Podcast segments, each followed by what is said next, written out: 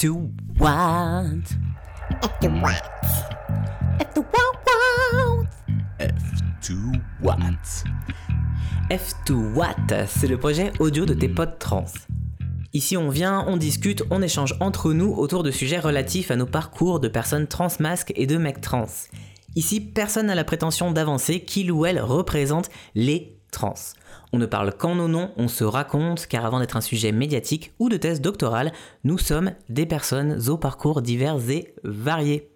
Garde cet élément bien en tête avant de découvrir les divers invités de ce projet. Tous ont accepté de se prêter à un jeu délicat, celui de livrer une part d'intime dans cet endroit d'une grande brutalité qu'on appelle Internet.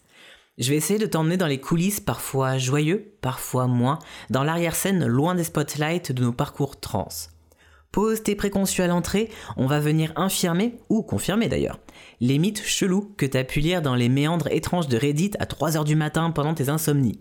Ici, on te propose pas de passer ton certificat de wokeness, mais plutôt d'écouter des récits dans des mots simples, accessibles autant que possible, et de partager plein de belles références que tu pourras consulter si t'en as envie.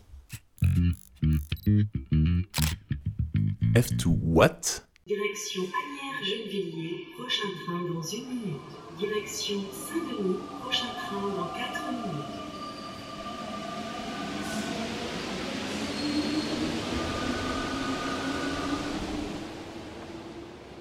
Donc, avant qu'on commence, je vais te laisser l'honneur et le plaisir de te présenter donc ton prénom, tes pronoms, ton âge, quand est-ce que tu as commencé ta transition et enfin ton identité de genre. Oh là là, trop de questions, mon cher Méric. ok, bah du coup, moi c'est Idriss, j'ai 28 ans. Et quand est-ce que j'ai commencé ma transition? Ça peut être médical ou social, comme tu préfères. Franchement, social, je pense que ça fait. Enfin, je dirais un peu depuis toujours parce que même comme on m'assimilait, c'était pas vraiment comme une meuf. Mes potes gars, depuis toujours, genre, ils me voyaient comme un, comme un poteau, quoi. Et du coup, je me suis jamais euh, senti euh, trop dans un rôle, genre, hyper féminin où on appuie sur cette féminité-là. Donc, je dirais que. hum, j'ai toujours été dans un espèce de flou, un trouble qui a plutôt été bien accepté toujours, et j'ai eu de la chance. Et je dirais que ça fait 4 ans que c'est un petit peu plus euh, appuyé et poussé, et que je me. Comment dire Que je rendais euh, mes conscientisations et mes questions euh, accessibles à mes amis. Je dirais que ça fait 4 ans et 3 ans d'hormonothérapie. Ok, très bien. Euh, de manière générale, quelque chose que, ben, que j'entends beaucoup autour de moi de potes trans masques, bon, qui sont très très fortes, majorité blanche, c'est un peu ce sentiment que quand t'es trans masque, ben, dans la rue t'es perçu comme mec, donc tu gagnes un petit peu de la sécurité. La plupart de mes potes, généralement, me disent ben maintenant, quand je marche dans la rue le soir, ben moi je me sens en sécurité, je me sens, je me sens mieux en fait, j'ai l'impression que mes privilèges masculins me protègent un petit peu. Est-ce que c'est quelque chose que toi aussi tu vis, ce sentiment de protection, parce que maintenant t'es perçu comme masque? Euh, dans l'espace public et de la part des citoyens, euh, plutôt. Après, euh, maintenant, ce que je crains le plus, c'est bah, c'est les keufs en fait. Et j'ai jamais eu, j'ai de la chance, je pense, euh, d'expériences euh, négatives avec des mecs, de manière générale, cis dans l'espace public, ou en tout cas, il n'y a pas eu genre trop de débordements ou des trucs qui auraient pu genre vraiment me traumatiser. Euh, je m'en suis plutôt toujours bien sorti et je pense vraiment que d'avoir une identité de, de meuf visiblement gouine et vénère mais masculine, j'ai toujours un peu été assimilé comme, euh, je sais pas, un tomboy ou en tout cas une identité plutôt masculine que féminine. Je sais pas, après, je, par exemple, si je- il est un peu tard ou quoi et que je suis seul et que je traverse genre un groupe de mecs, je serais pas à l'aise et je vais avoir peur. Avant, ça m'arrivait déjà. Mais là, je, vu que en vrai, j'ai pas d'interaction euh, négative ou chum avec des gars, je pense pas que ce soit rationnel de penser ça. Je pense que c'est aussi avec euh, les années que je vais pouvoir déconstruire ça. Franchement, ça prend du temps et je trouve pas que ce soit des sujets euh, dont on peut parler euh, facilement et de manière fluide avec euh, d'autres personnes que ses proches, quoi. Ok. Parce que j'ai l'impression qu'il y a genre trop d'enjeux et que c'est, ce serait pas forcément politiquement correct ou et qu'il faut aussi quand même, même j'ai l'impression de de l'honnêteté Mhm. en vrai pour se dire ah mais en fait euh, je suis plus euh, oppressé et ou opprimé de cette façon-là même si je l'ai été euh, 90% de ma life et que en fait maintenant c'est plus ma réalité et que je vais m'en détacher parce que honnêtement ça m'atteint plus. Quand Idriss fait référence à ça dans son discours, il fait référence entre autres au traitement misogyne et donc aux violences dont peuvent être cibles les femmes ou les personnes identifiées féminines dans la rue. Ces violences peuvent également euh, toucher des personnes dépendamment de leur genre, de leur expression de genre, de leur orientation sexuelle supposée, mais aussi d'autres types de personnes que malheureusement je vais oublier dans cet aparté et je vous prie de m'en excuser. Et en même temps, euh, c'est aussi euh, toute ta construction qui a été faite là-dessus. Donc je pense que ça prend du temps et qu'il faut s'en donner et pas être trop dur, mais quand même essayer d'être un maximum honnête, quoi. Est-ce que le fait d'être perçu en tant que mec aujourd'hui ou comme bah, tu as toujours été perçu comme une personne masculine mais aujourd'hui en tant que mec est-ce que ça change ton rapport aux gars? Pas juste dans l'espace public mais même dans tes relations peut-être amicales ou de manière générale.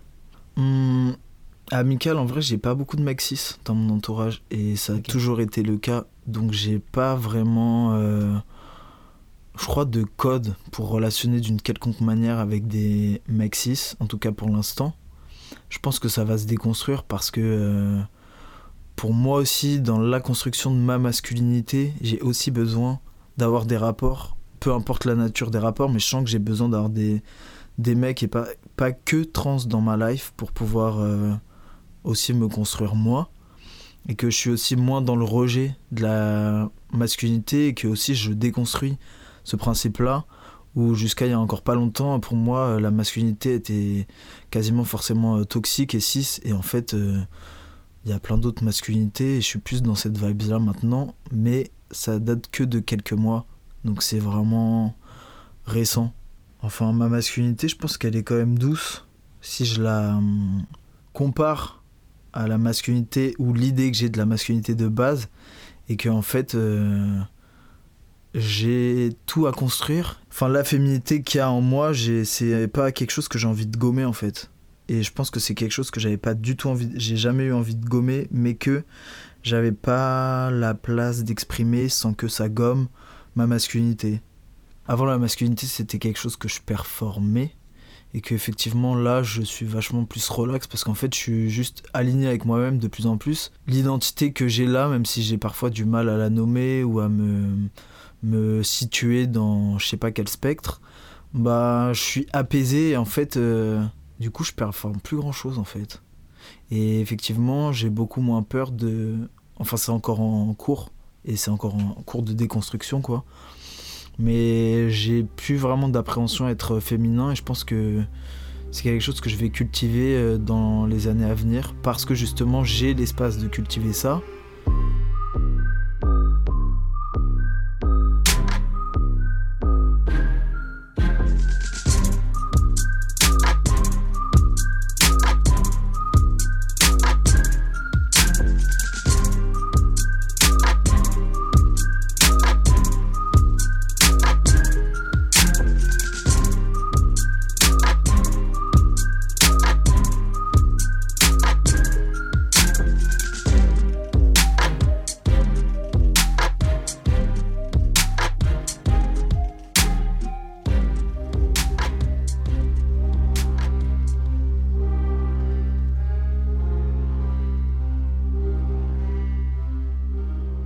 l'impression que c'est compliqué de pas faire une transition totale et d'être dans la précipitation parce qu'en fait, si toi-même tu t'auto-persuades pas que t'es genre grave binaire, malheureusement, euh, c'est compliqué que ça avance au niveau médical, je trouve.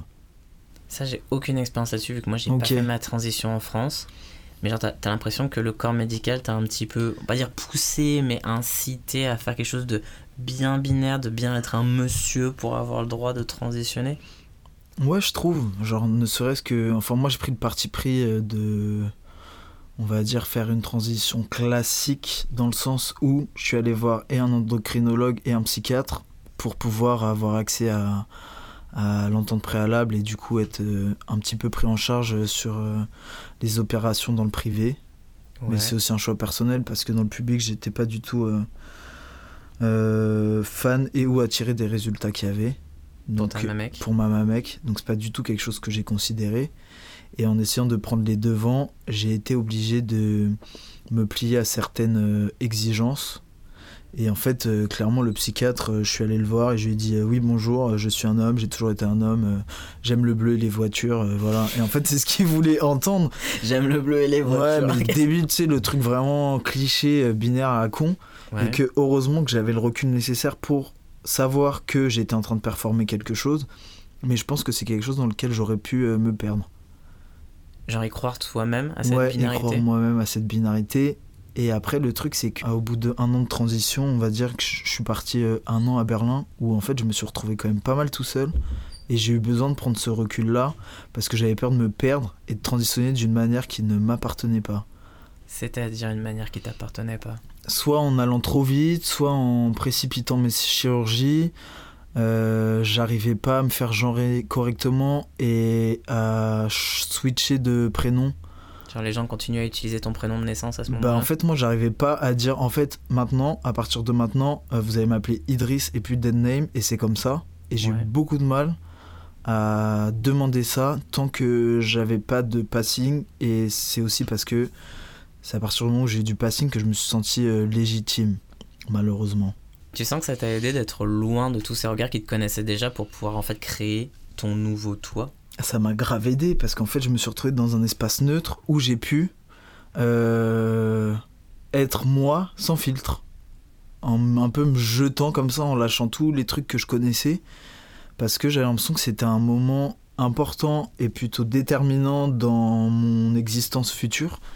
Et que euh, je chantais aussi que, euh, en étant quelqu'un de genre grave sensible, que les expériences que j'avais autour de moi de transidentité, parce qu'en fait j'ai plein de potes qui ont commencé leur transition un peu en même temps que moi, on a été quand même dans un groupe où à quelques mois après on a tous commencé, et euh, j'avais peur de prendre un chemin qui, qui allait pas être le mien en fait. Donc t'isoler, ça te permettait juste de pouvoir te retrouver un petit peu avec toi-même et de pas sentir que t'étais juste influencé dans un mouvement de groupe. Ouais, Ou j'exagère. non, bon peut-être non, non t'exagères pas. non franchement c'était ça. Après c'est très personnel et peut-être qu'il y a des personnes qui arrivent à gérer ça de- d'une d'autre manière. Peut-être euh, moins radical que de se barrer et de s'isoler totalement euh, socialement de tout ce qu'on connaît. Mais moi j'ai eu besoin de faire ça. Peut-être c'est aussi le fait d'être euh, introverti. Parce que tu vois, enfin après je sais pas, hein, c'est mon interprétation, mais j'ai l'impression que les personnes plus extraverties, ça a été plus simple pour elles de demander à ce qu'on les appelle comme ça maintenant et de naviguer dans toutes les sphères sociales euh, dont elles ont besoin genre pour se sentir bien et euh, de se sentir euh, légitime ou en tout cas genre d'être en mode essayiste mais d'arriver à être essayiste ce que moi j'ai jamais réussi à faire en vrai. Quand tu veux dire essayiste, c'est-à-dire genre Bah. tester, puis si ça marche pas, ça marche ouais voilà. Moi genre je sais que j'ai du mal à tester des trucs quand je suis pas sûr. Et en fait là je n'étais pas sûr. Et donc pour être sûr il me fallait du temps. Et du temps euh, seul en fait Demande à te faire un petit message. Demander comment t'allais. Demander euh, comment tu te passais par rapport aux restrictions de. Puis trouver sa place chez les Gwyn, ne pas l'avoir non plus chez les PD. En fait, euh, j'en ai juste marre. Et C'est trop violent. Est 7h du matin ici, je viens de me réveiller. Je te fais un gros, gros, gros, gros, gros, gros, gros bisou. Et je suis vraiment content que ce soit bien passé. Et je suis content que tu aies réussi à y aller. Et je suis vraiment content pour toi. Je te fais des bisous. Là, suite à cette story, euh, il y a genre 3-4 bébés trans là, qui sont partis dans mes DM en, se di- en me disant qu'ils avaient peur de transitionner par rapport et au cis et au keuf. Et en fait, euh, ça m'a fait trop de peine et ça m'a trop saoulé parce que c'est réel. Je voulais te demander si tu t'étais toujours identifié comme, ben, comme noir en fait, ou c'était un mot qui était arrivé dans ta vie peut-être euh, en cours de route, ou une prise de conscience qui était arrivée en cours de route? Hum, C'est un peu particulier parce que moi, bah, du coup, j'ai été euh, adopté par des personnes euh, non noires. Euh, la seule personne noire qu'il y a eu dans mon entourage toute ma vie, c'était mon frère, qui est plus dark skin que moi, mais qui est aussi plus jeune. Donc disons qu'il y avait un petit décalage dans nos expériences de vie qui fait que c'est pas avec lui que j'ai parlé de masculinité en fait. Ok. Lui, c'est un mec cisgenre. Ouais, c'est un mec cisgenre euh, hétéro, jusqu'aux dernières nouvelles. et euh, on va dire que ma race, je, l'ai- je la sens bien plus maintenant que j'ai un passing euh, du coup euh, d'homme noir.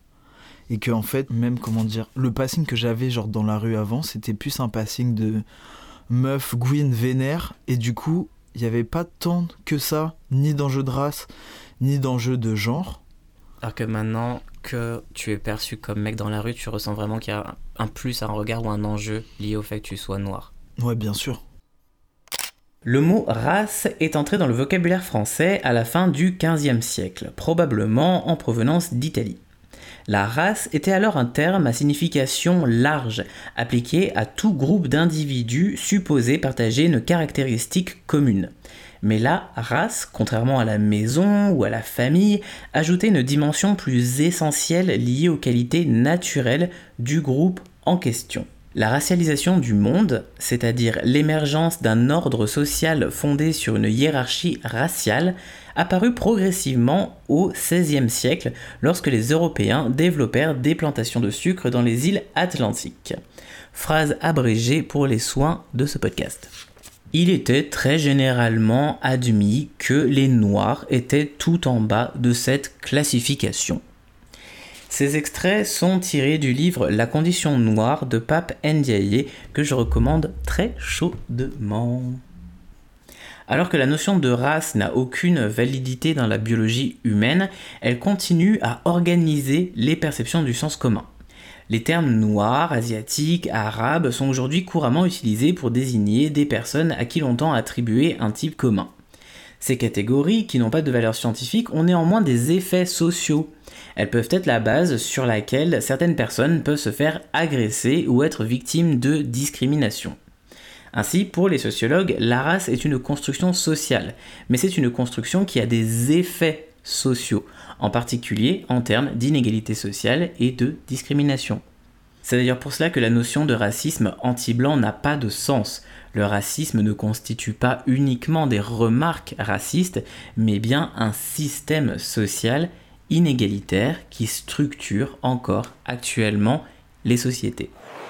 Même si je suis euh, light skin, je sens par exemple quand je suis, je sais pas, à Paris, dans des quartiers euh, pas, nécessairement populaires et du coup plutôt très blancs, que euh, si c'est genre un peu le soir, je sens qu'il peut y avoir des tensions, je sens de la crainte et que dans, comme, je sais pas, le, regard blanc là, il a énormément changé depuis, euh, je sais pas, 4 ans, je vais dire.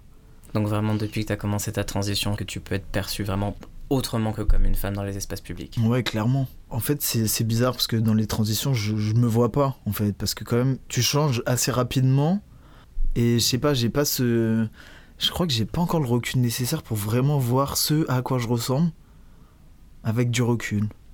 Tu ressembles plus trop à une demoiselle. Ah merde, putain. T'as pas pété ta bulle Comment dire t'as un petit peu plus de poils sur la gueule que la moyenne, même s'il y a des femmes qui ont du poil sur le visage. Tu sais, voilà, Méric, t'as brisé mon cœur. je suis désolée.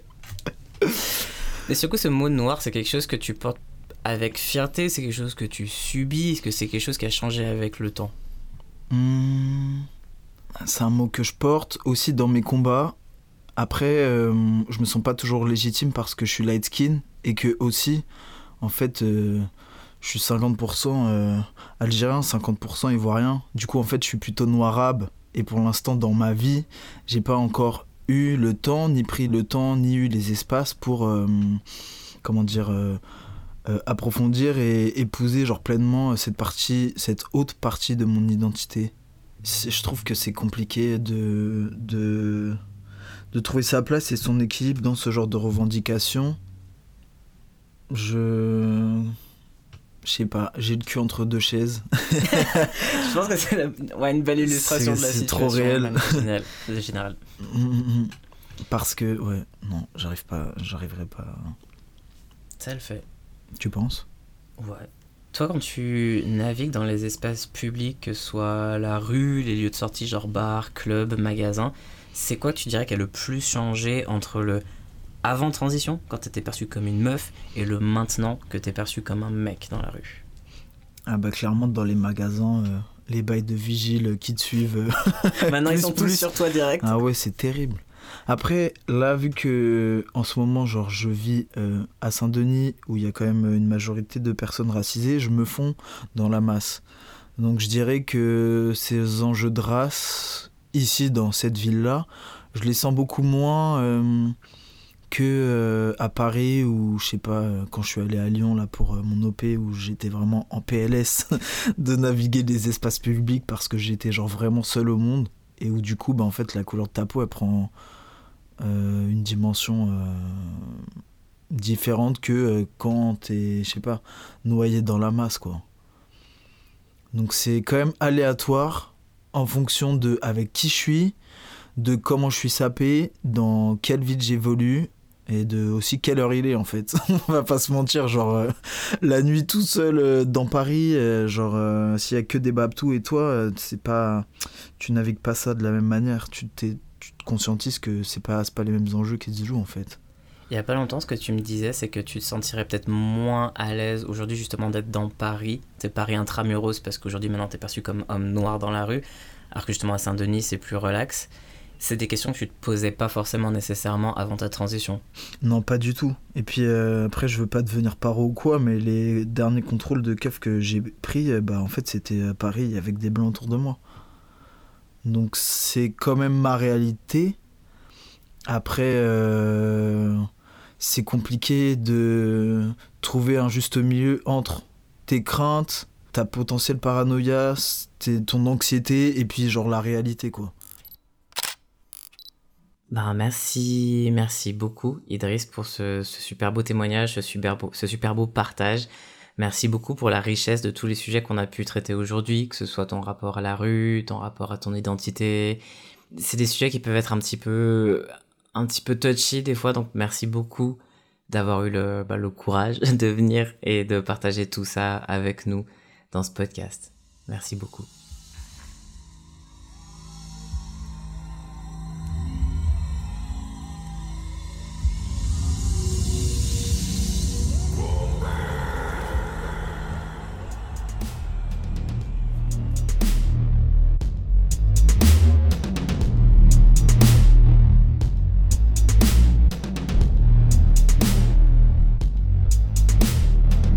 Pour l'épisode suivant, je reste dans la même région, je reste en région parisienne et je vais vous emmener rencontrer Alex.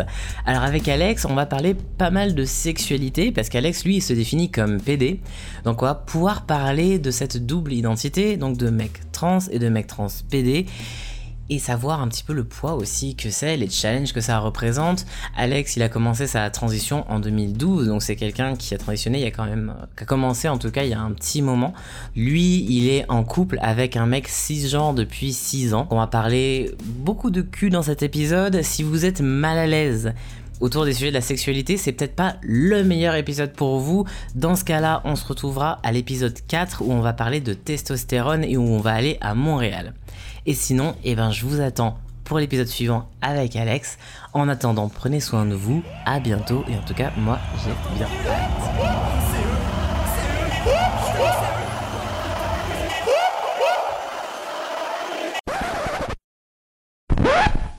Et vive le respect des droits d'auteur. Bye.